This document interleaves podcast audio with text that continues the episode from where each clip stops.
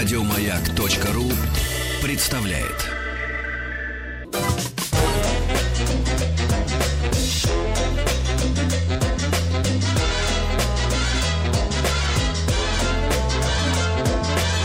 Толковый словарь Петрова Шишкина.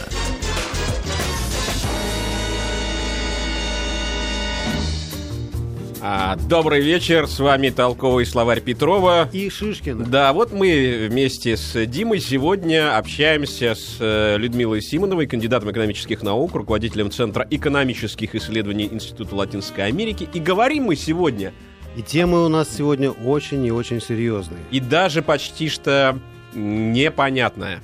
Почти непонятно, потому что я простой человек, и наверняка, так сказать, таких людей много, я уж не буду Но, говорить, слава богу, очень непростой человек у нас сегодня в студии, и он ответит на наши и простые, и не совсем простые вопросы. Людмила, здравствуйте. Здравствуйте. Ну вот действительно, вот вы знаете, вот знаете, я, я с, с братической экономикой с- с- в литературе сталкивался только один раз, когда я читал роман о великом комбинаторе и о тех потрясающих каких-то откровениях, которые его преследовали в связи с этой страной, потому что он тогда подозревал, что будет прорыв. Будет прорыв. Он знал, куда надо, так сказать, стремиться. Да, И- и, те самые мулаты в белых штанах Да, на и- набережной Рио-де-Жанейро да, и, конечно, он хотел... были, во- возможно, про- по неким предвестником а, организации БРИКС, А он, с которой мы а он к ним еще с, с орденом Золотого Руна еще отправлялся. отношения. Вот откуда он мог взять орден Золотого Руна на, на поездку? Это как бы со- совсем уж непонятно. Ну расскажите, э, Людмила, а почему случилось так, что страна, которая в общем была страной третьего мира, да, такой, Да, и- такой да, ведь и- мир и, был, И в качестве, и в качестве Алаверды э, такой маленький подвопрос. Э, Ведь в Бразилии вот такие реформы, результаты которых, эффект которых мы видим сегодня, начались примерно, когда в России началась перестройка. Это же середина 80-х годов. раньше, Раньше. то есть при, при- Скажите при жестоком. В режиме. режиме военном начались реформы. Не такие, На не- самом деле, если Да. говорить о бразильском чуде, это период 68-78 то годов. есть самый, самый Самый рассвет военной диктатуры, когда э, пошла Расскажите, как всё это мобилизация, да, мобилизация экономики, и темпы роста превысили 9%. в этом Девять году. 9%. То есть, вот видишь, вот оказывается, совсем не только либерализм дает какие-то экономические результаты. Ну и отсутствие но- либерализма. Но, и мобилизация Да, но экономики. 80-е годы была расплата за это десятилетие чуда. это Да. что значит? А я сейчас расскажу. Вот давайте послушаем. Хорошо. Практи- э, с- Мы знаем, что с 1964 года был военный переворот, пришли военные к власти, э, и только а, в 80-х годах прервалось вот это управление военных. Вот. И период экономического чуда относится как раз к 68-78 году. То есть что, что сделали военные? Диктатура, Они да. взяли, да, э, стратегию национальной безопасности и развития. Мобилизационная экономика – это то, чему сейчас призывают у нас в России.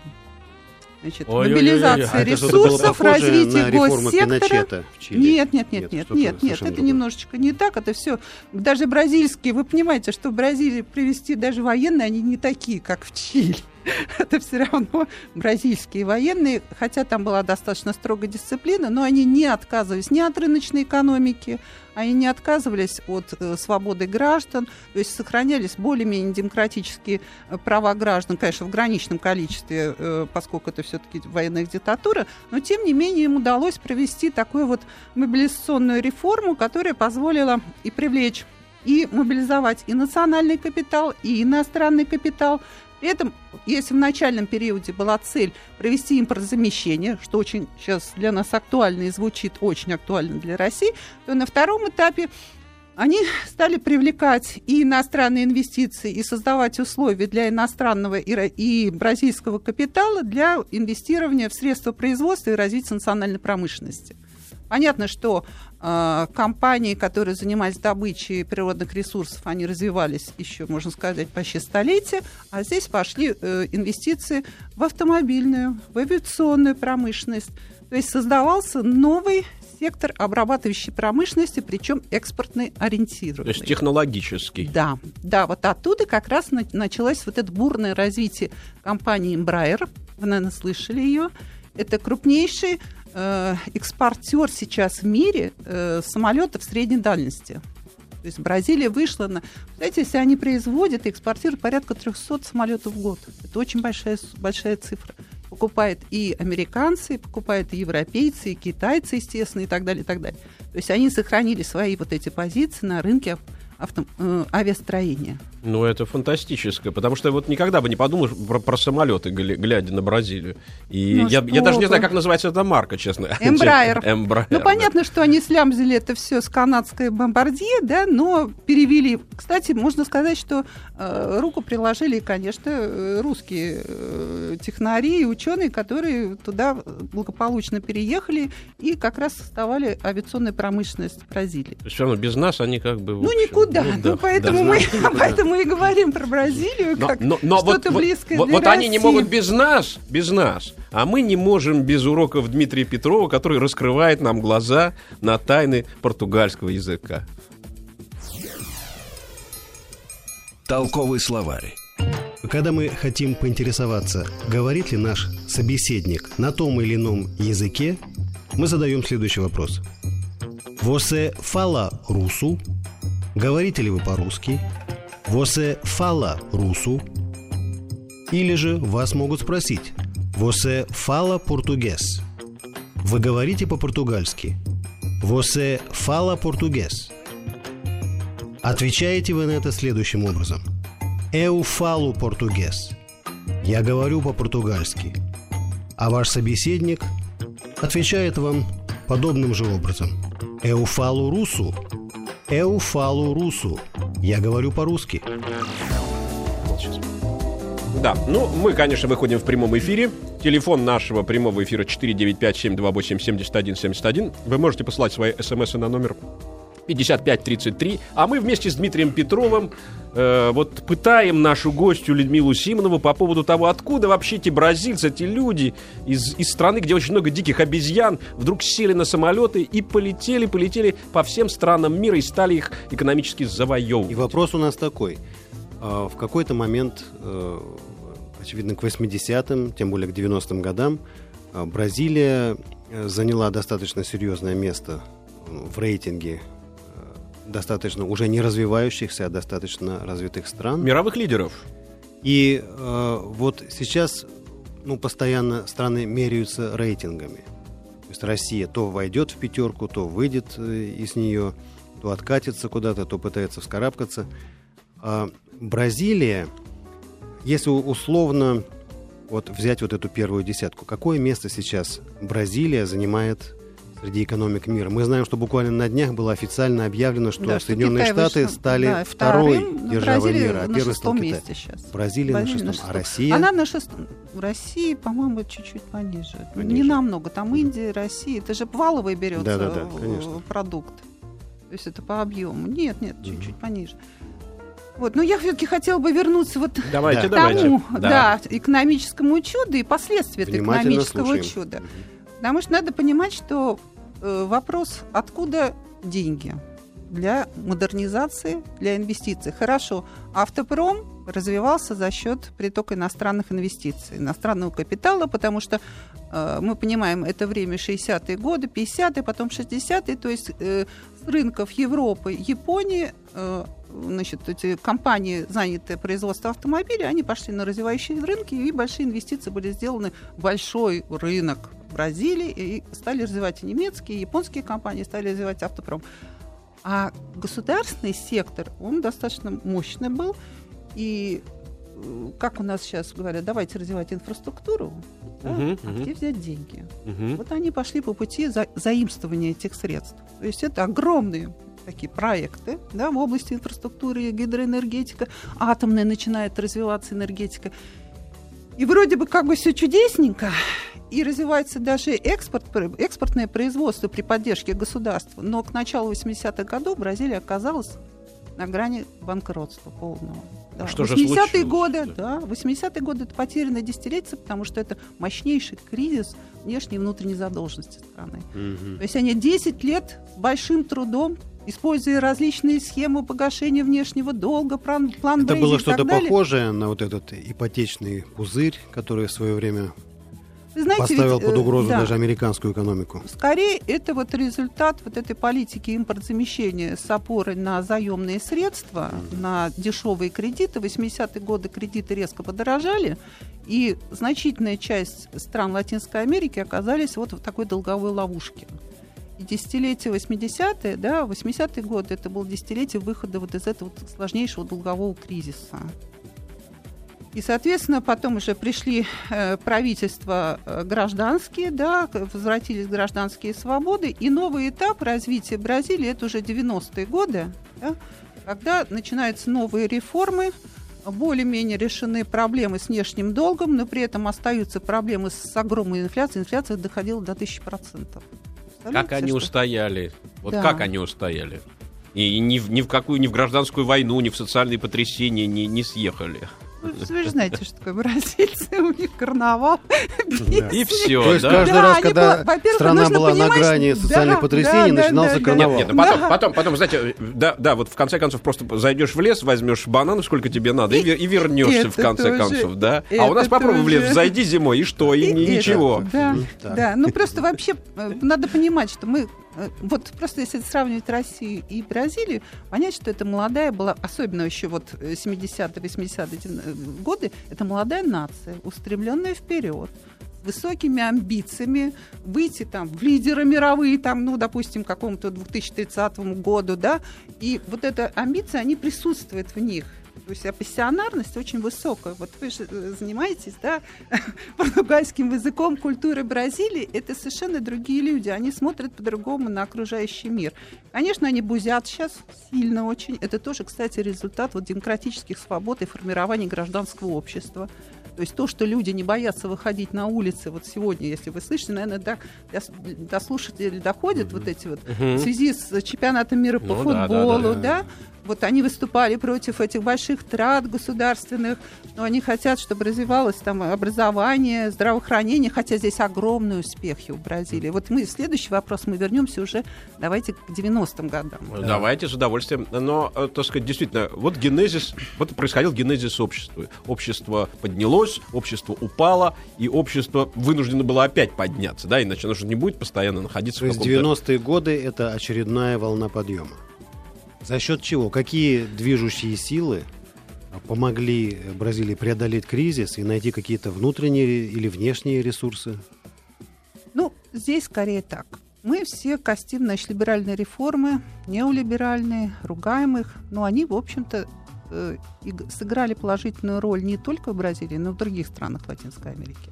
Что не хватало Бразилии? Надо было навести порядок в финансах, во внутренних, во внешних, да, сократить издержки. То есть вот это вот им удалось сделать, но с большим трудом.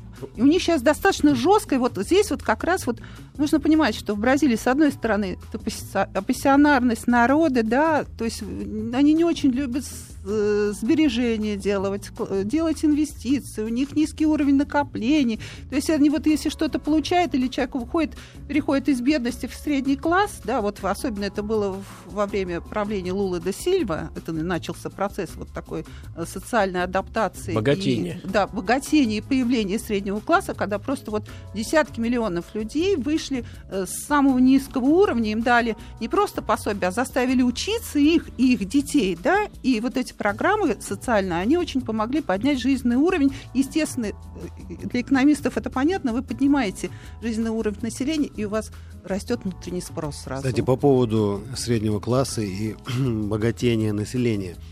А, Есть какая-то, ну, буквально в двух словах, статистика. Вот, ну, есть такое понятие, как соотношение 10% самых богатых и самых бедных. Вот каковы диспропорции? Ну, я, я больше смотрю по коэффициенту Джини такой. Да, он, да, да. В отличие от России, он снизился, коэффициент Да. Джини. То То есть, есть он значительно лучше. Там было, по-моему, 0,50, э, 0,556 стало 0,4. Ну, это Да, мало ну, чего а говорит. что- да. это за Э, магия? Это, Попроще, это да. такое, да, это Скажем такое- попроще, соотношение Разрыв, самых конечно, богатых и самых большой. Я точно сейчас цифру не помню, вот соотношение по доходам, но, но ясно, что там он сократился. Причем, если вы начнете брать, э, если возьмете данные международных организаций, собственно, бразильские, они будут сильно различаться. Здесь нужно понять вообще, а где это тот исходный уровень, и что считать средним классом. Но факт то, что люди, люди э, вышли вот из э, фавел. Кстати, очень mm. хорошие программы были. Э, нет голоду, да, вот угу. бразильская, семейный кошелек, бразильская программа, она признана он лучшей программой по поддержке вот бедного населения и выводы да. поднятия уровня жизни. И кроме того, помимо индексов, есть еще такое понятие, как прожиточный э, минимум да, вот, ну, или, это, скажем, да. уровень бедности. Вот каков про- примерно процент населения, ну, который дал, живет да, ниже этого ниже уровня? Ниже порядка 10-12% они планируют снизить до... Это совсем беднейшая вот часть. Они планируют снизить где-то до 6-7%, но вот именно этот показатель, он резко снизился. Но это, опять же, по бразильским источникам. То есть порядка 25 до 14% снизился вот уровень беднейшего населения. Mm-hmm. И самое главное, что снизилась и детская смертность, да, и резко увеличились ассигнования на и инвестиции в область образования, здравоохранения. Сейчас mm. они планируют к 2020 году, по-моему, 10% ВВП на социальные образование, блага, социальные, да, mm. завоевания. Но здесь и обратная сторона. Вот это вот, если так экономистам разбирать, потому что в Бразилии сейчас не очень хорошо, так же, как и в России. Там низкие темпы роста, и проблема конкурентоспособности очень, очень сильно их ну, давит. Но, но, вот, но вот нам обычно помогает усилить нашу конкурентоспособность. Я, я говорю это абсолютно честно, э, очередной урок португальского языка Дмитрия Петрова. Толковый словарь. Итак, вас спросили, говорите ли вы по-португальски. А вы не говорите. В этом случае вы отвечаете так. Eu não falo português. Eu não falo português. Я не говорю по-португальски. Или же при более оптимистическом варианте вы говорите Eu falo um pouco. Я говорю немного. Un poco. Ну, вот что, конечно, удивляет. Все равно бразильцы на плаву. Бразильцы в тренде. Бразильцы — это чистая такая энергия, которая вот, вот придет да, из вот них. Есть такое понятие, как социальный оптимизм. То есть мы знаем, что в природе на нашей планете есть э, страны, которые живут неплохо, и бедность у них гораздо меньше, но они пессимисты. Они, у них там да выше, французы, выше, французы, выше уровень французов, да. Э, самоубийства, у них выше уровень стресса, депрессии, каких-то даже психических расстройств. По-моему, в этом отношении бразильцы выигрывают, у них есть такой бонус какого-то социального, социального или, может быть, этнического оптимизма. Это тоже помогает в экономике. Ну, я считаю, что это именно такой драйв экономического роста, это отношение населения к проводимым реформам и вообще к перспективам страны. Есть бразильцы сейчас, кстати, очень интересно, они возвращались, вот, допустим, э, в конце 2000-х, да, Э, начале 2010-2015 началась обратная миграция в Бразилию, в Бразилию да. да, населения.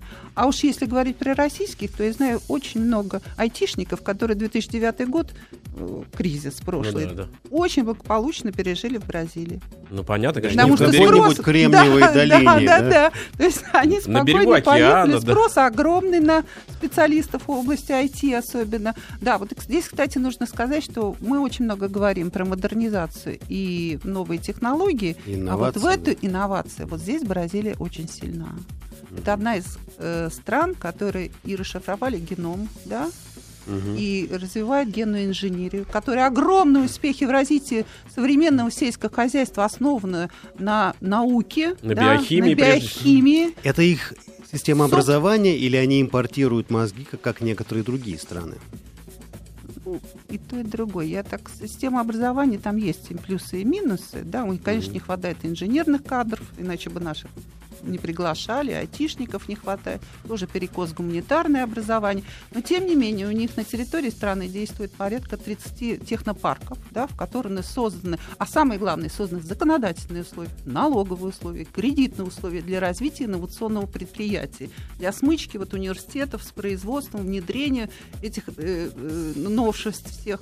То есть это стратегия, сегодняшняя стратегия Бразилии экономическая, помимо социального, значит, вот, э, выравнивания выравнивания социальных доходов, да, ликвидации бедности, потому что они рассматривают проблему ликвидации бедности не только как социальную, как экономическую, потому что это расширение внутреннего рынка, повышение спроса, это повышение как бы вот адаптивности людей к новым знаниям. Кстати, основные социальные блага, такие как образование, медицина, насколько они доступны, да, бесплатны? Они доступны, они бесплатны. Если Это страховая медицина? Это страховая или... медицина.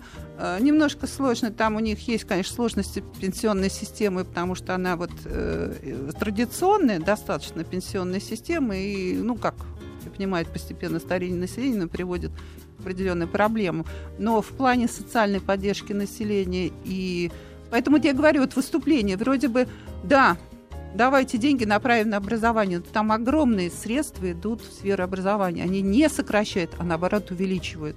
Наш гость Людмила Симонова. Мы говорим о бразильском чуде, об экономических э, успехах этой страны. Э, не переключайтесь, мы вернемся к вам после выпуска новостей.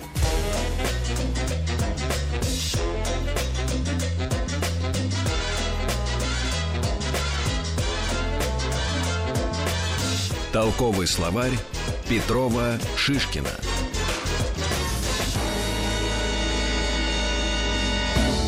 Мы говорим о Бразилии, говорим с Людмилой Симоновой, кандидатом экономических наук, руководителем Центра экономических исследований Института Латинской Америки. Мы в прямом эфире, телефон э, прямого эфира 495-728-7171, а свои смс-сообщения вы можете посылать в виде вопросов на номер 5533, ну, с пометочкой, конечно, «Маяк». И вот вот что же, что же такого, что же такого нам может дать Бразилия? Почему мы так на нее надеемся? Почему она такая золотая вот сейчас в этот момент? Да, и, и, пожалуй, говоря э, в российском эфире о Бразилии, мы не можем обойти такое, такое явление современного мира, как БРИКС. Вот что такое БРИКС, э, по вашему мнению? Это объединение случайных попутчиков, э, которых не устраивает господства нынешних экономических лидеров в мире, или это нечто долгосрочное и содружество государств, которые могут э, чем-то обогатить друг друга, чем-то помочь друг другу?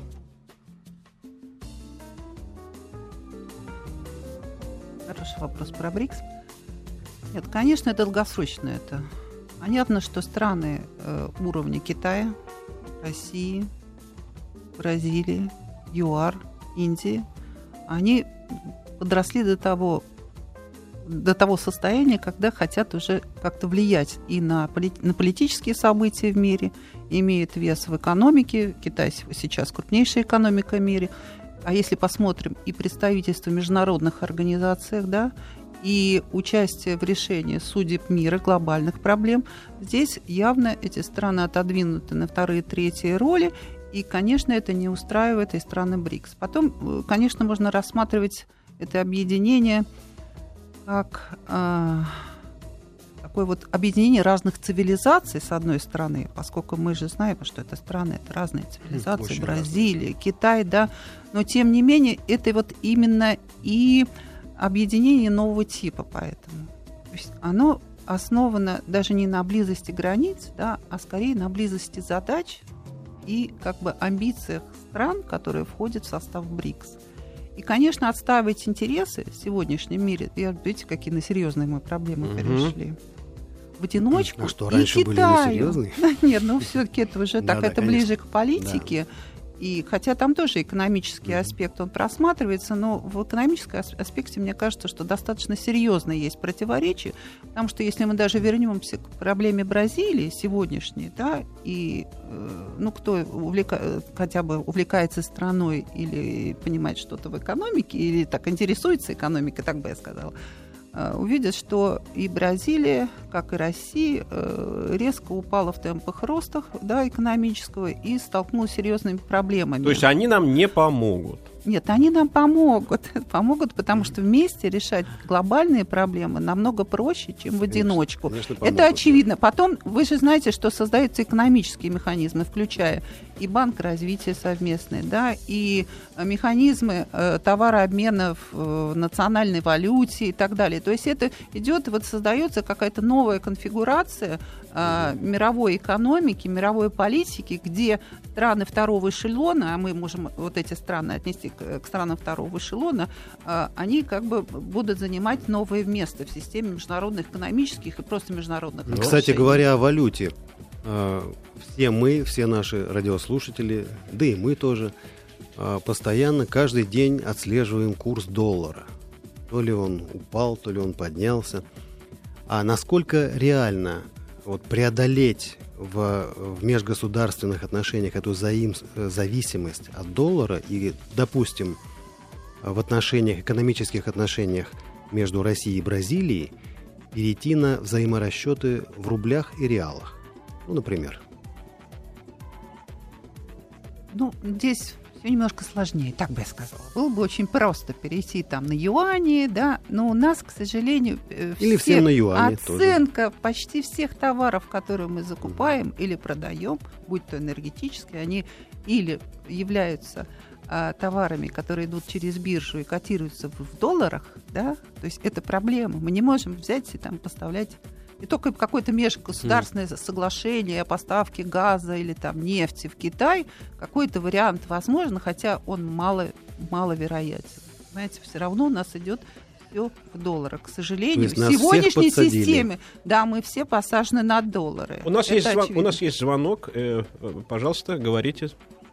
Алло. Алло. Да, да. Алло. Здравствуйте, Здравствуйте, это Любовь из Москвы. Очень приятно. Вот э, давно как-то думаю поехать отдыхать вот сейчас в, в Бразилию. И вот сейчас как раз вы начали говорить, и хотелось бы узнать, а какие вот э, во сколько это может обойтись? Вот как это по отношению как-то с другими странами? Э, э, какие ну сейчас вот, цены? Вот, вот Людмила как экономист должна оценить вашу, да, да, вашу да, да. поездку.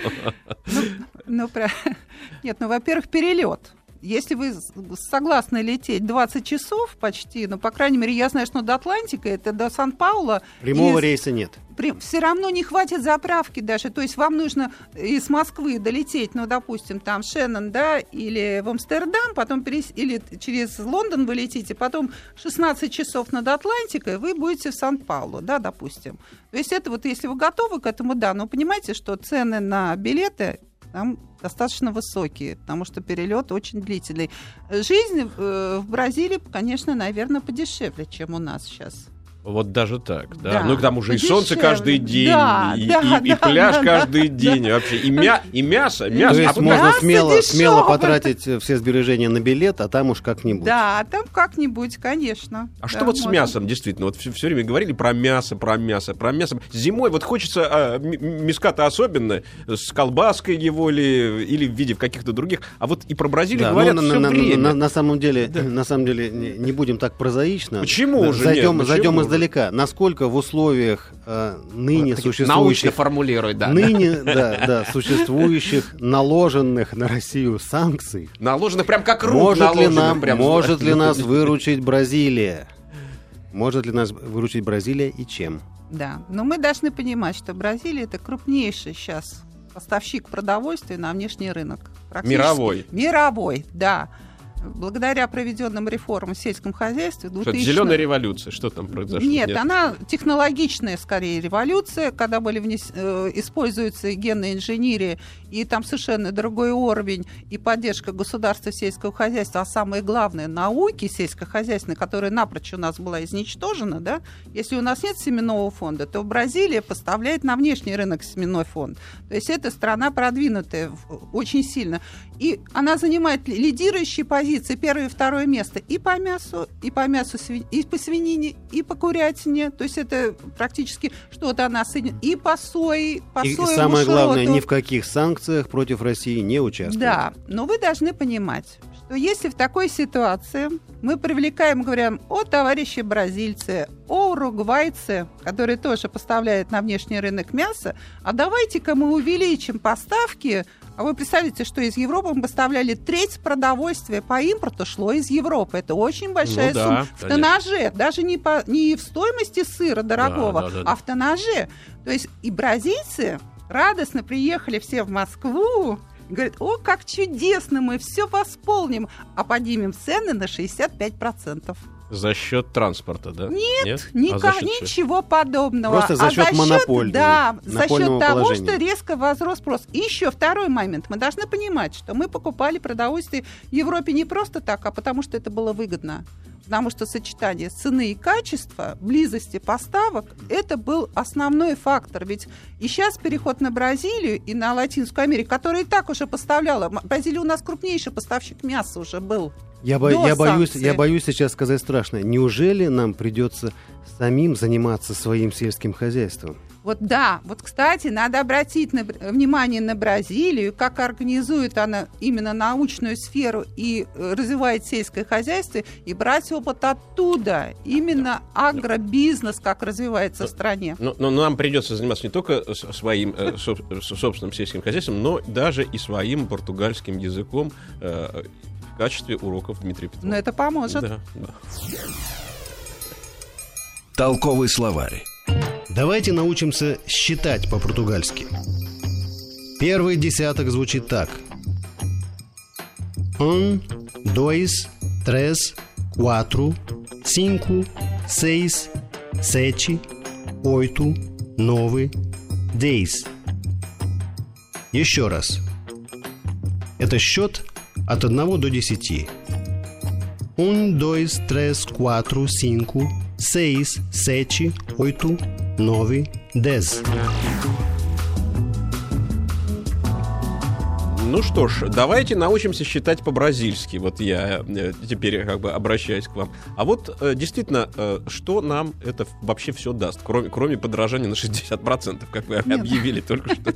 Нет, ну я думаю, что в результате-то цены будут пониже, потому что наши тоже умеют вести переговоры и подключают другие страны. То есть здесь можно поиграть, здесь можно привлечь поме- э, компании, которые э, помельче, да, не такие монопо- монополисты на внешнем рынке, э, побольше компаний, в том числе и китайские, да, и там турецкие, и из То есть Латинской можно Америки. походить по рынку. Да, походить по рынку, сделать вид, что нам ничего не надо. Но вы должны также понимать, что потреблять мясо в том объеме, какой мы потребляли, допустим, даже в 2014 году, в 2015 году мы не будем столько Да и потреблять. не надо. Денег не хватит. Да и не Не надо. надо, да.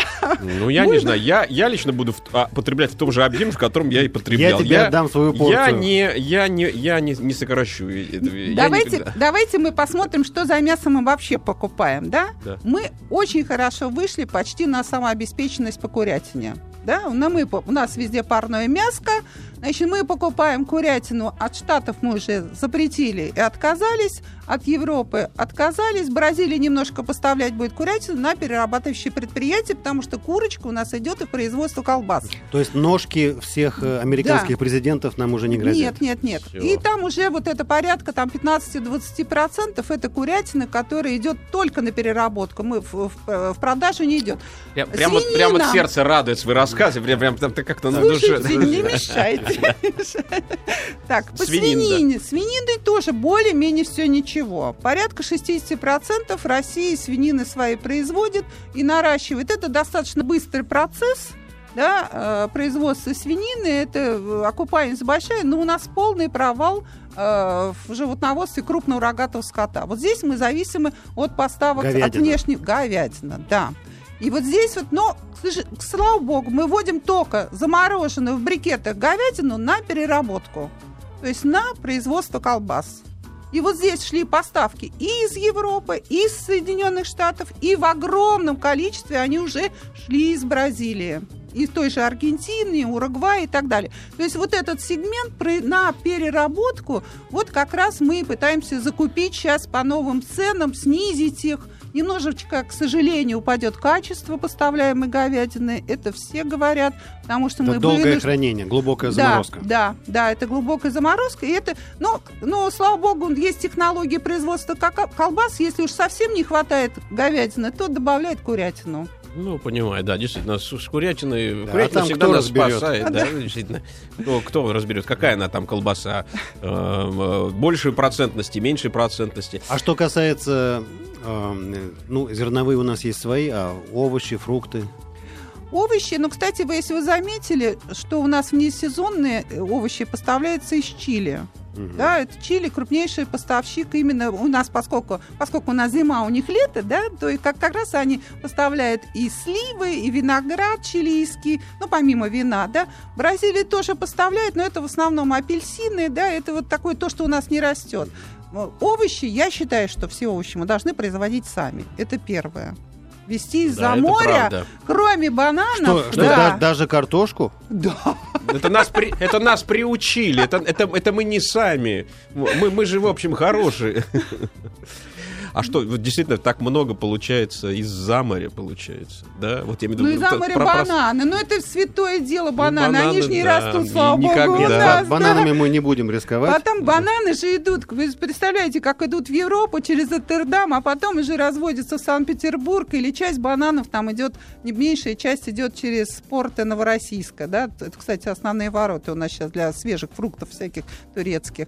Ну, я думаю, что мы решим эту проблему, это не так сложно, тем более, что у нас 15 год достаточно тяжелый, потребительский спрос будет падать, да, и я думаю, и наших даже продуктов хватит. Ну вы просто как Ванга все нам, все нам тут рассказали. Даже как страшновато заглядывать Ну, в, в эту эпоху. Вы самое главное, рассказали вы нам все хорошее, и нечего обнадеживать заморскими поставками. Конечно, нужно производить самим и брать именно бразильские И технологии производства. есть, да. Я, конечно, понимаю, что тр- тропики это не Россия, да, но тем не менее что-то можно позаимствовать именно в плане организации финансирования, Организации. да, и кредитования. Но мы Фермер- сейчас, фермерского но мы сейчас уйдем на небольшую паузу. Толковый словарь Петрова Шишкина. Да, все-таки экономика это прежде всего желудок. Вот так вот так Да, поговоришь.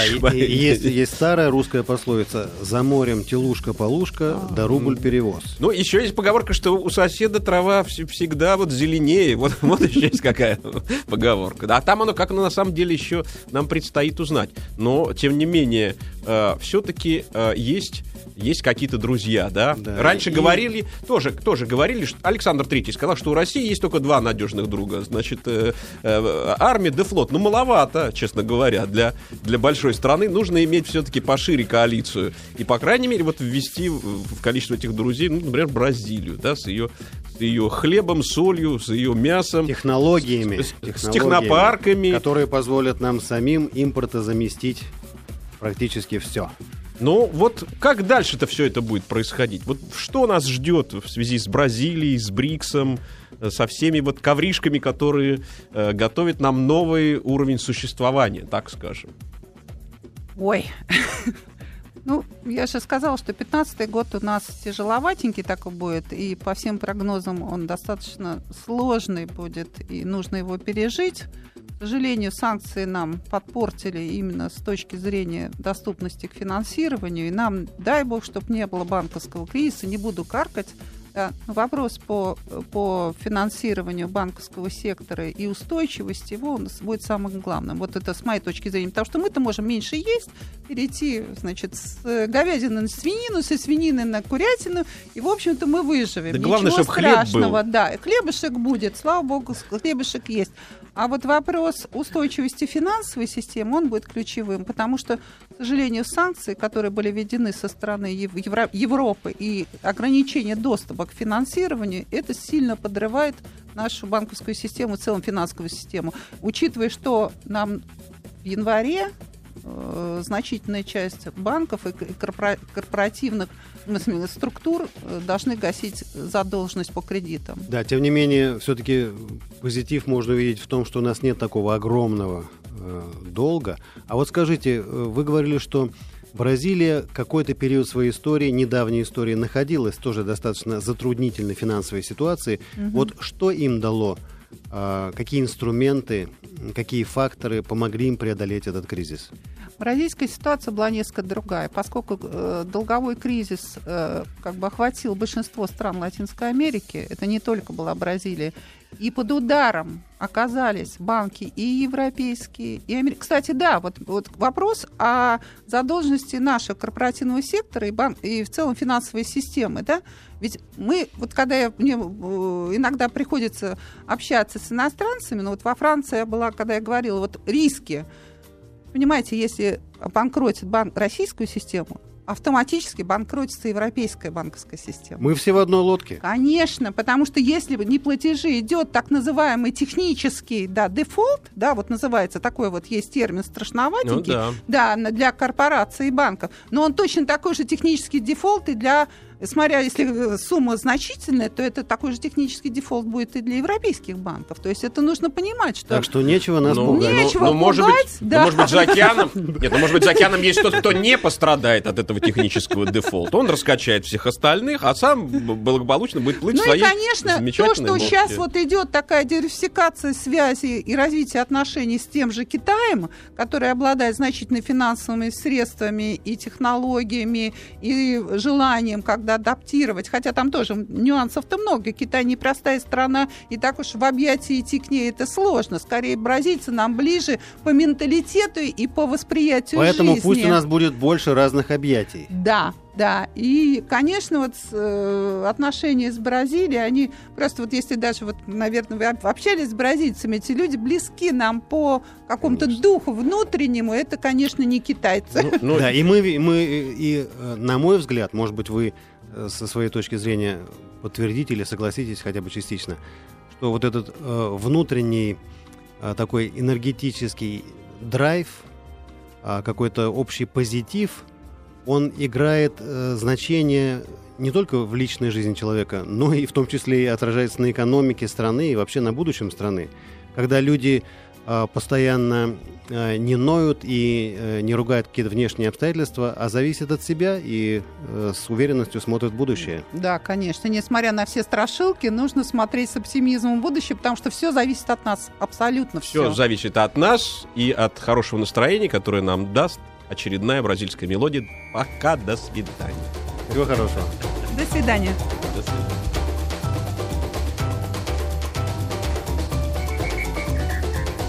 Толковый словарь Петрова Шишкина.